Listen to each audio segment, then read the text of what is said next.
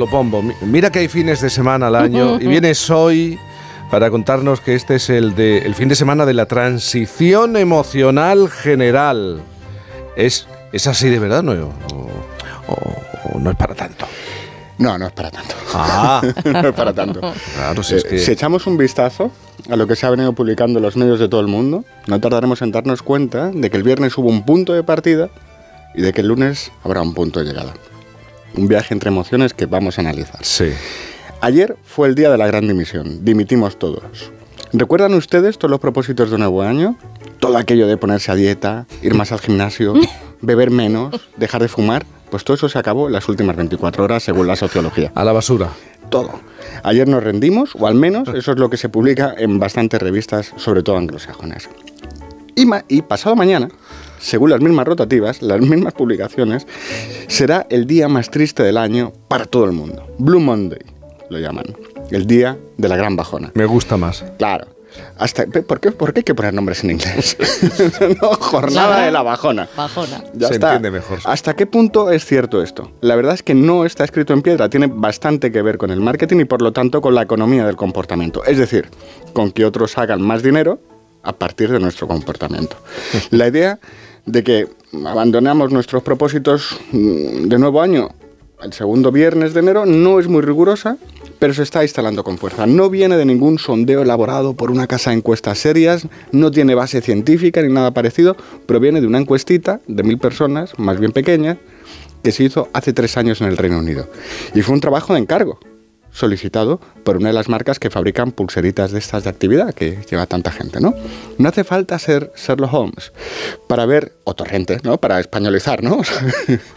Eh, para ver de qué va la cosa. Se toma una verdad intuitivamente aceptada por la sociedad, la idea de que los propósitos nos duran poco, se subraya el hecho de que baja la asistencia a los gimnasios y se emite un mensaje, no deje usted hacer ejercicio y cuente con nuestra pulsera para poder cuantificarlo. Yo hice cosas parecidas en el pasado, Sí. esto de emplear la sociología con fines de marketing, lo confieso. Así es como se gana el dinero, en este caso duplicando la vía de los ingresos. El público compra la pulsera y la empresa vende nuestros datos privados a otras empresas. Anda. Cada vez más la publicidad utiliza lo que nos parece habitual, eso que en la jerga se llama la conversación, para que nos compremos sus mercancías y para que nosotros mismos nos convirtamos en mercancía. Por ejemplo, a partir de nuestros propios movimientos, de los latidos de nuestro propio corazón. Así que esto de las resoluciones hay en esto, hay más de marketing que de sociología, pero pasa lo mismo con esto que se denomina el Blue Monday, eh, el día de la bajona, que a mí me gusta más. Sí. Pues pasa lo mismo, pero, pero en peor, porque por debajo de todo se asocia la tristeza, que es un estado de ánimo, con la depresión, que es una condición mental, un trastorno que requiere un diagnóstico y un tratamiento. Y esa confusión es, fea y es muy interesada. El concepto de que pasado mañana será el día más triste del año carece de rigor por todos sitios y no tiene base científica. Surgió en el año 2005 como parte de una campaña de relaciones públicas y su ideólogo sostuvo que creó una fórmula matemática a partir de datos del clima, horas de luz, facturas acumuladas, el tiempo pasado de las fiestas y poco más.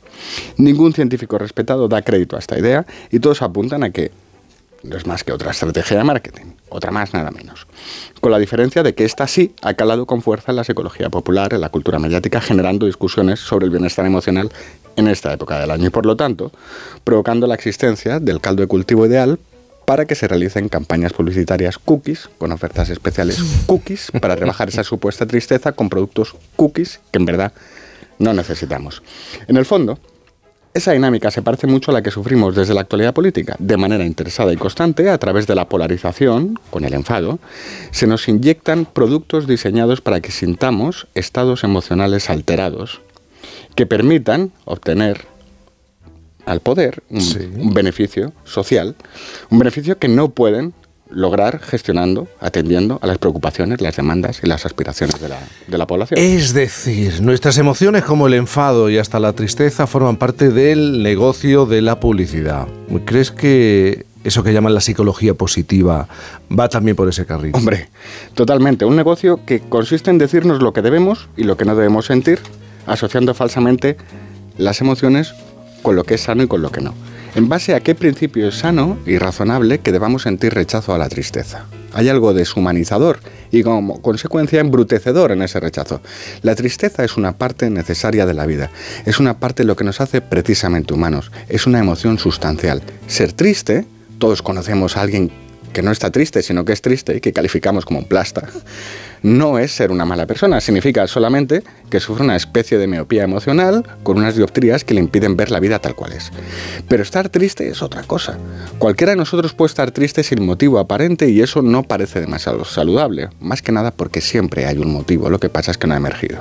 Y cualquiera de nosotros puede estar triste teniendo razones para estarlo. Y eso es sensato, eso es sano.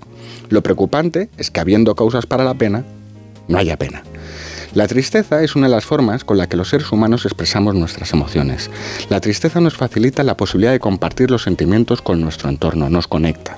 La tristeza íntimamente nos ayuda a comprendernos mejor y eso es clave para que podamos desarrollarnos como personas. La tristeza nos arma durante los distintos recorridos del duelo que nos llegan durante la vida, nos llama a realizar ajustes, nos hace mejores porque nos motiva para el cambio ante situaciones adversas. El lunes no será el día más triste en todo el mundo, pero si usted está triste, por lo que sea, festéjelo. Es decir, vívalo con la mayor elegancia posible. Fíjate que ahora decimos, vívalo con elegancia, cuando en castellano siempre se ha dicho, llévelo con dignidad. Mm. confundimos de nuevo lo, formal con lo, con, lo, ¿no? con lo sustancial. Reconozca sus emociones, encuentre momentos privados para procesar sus sentimientos, comunique sus necesidades de una manera respetuosa, busque apoyo sin agobiar a los demás y cuide de su apariencia. Trate de expresarlo dibujando, escribiendo o como quiera. Haga lo que quiera, salvo negarlo, salvo pensar que lo que le está pasando es algo malo. Sonríe a la tristeza porque en la oportunidad de elegir esa sonrisa está la libertad entera del ser humano y también la dignidad. Liberémonos de quienes nos dicen lo que tenemos que sentir o no sentir todo el rato.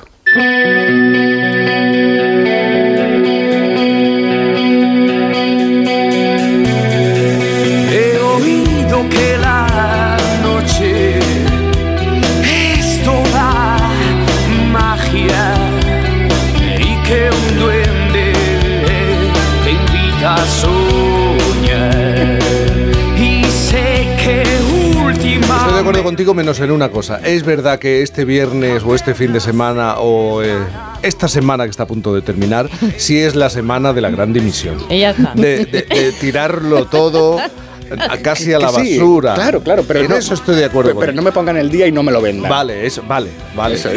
porque te genera la, necesidad, claro, te genera la necesidad de buscar una solución de, de alguna manera. Haga ejercicio. ¿eh? No si no va al gimnasio, haga ejercicio. Cómprese la pulserita. Sí. Bueno, y está muy bien eso de nos tenemos que permitir mostrarnos, estar tristes, pero además mostrarnos tristes, porque te convierte automáticamente estar triste en sospechoso y en señalado, ¿no? El débil. El débil. Y, oye, por favor, déjanos, déjanos, permítenos vivir. vivir momentos de debilidad. Hacemos una pausa en Por fin no es lunes. Enseguida vamos a tirar del hilo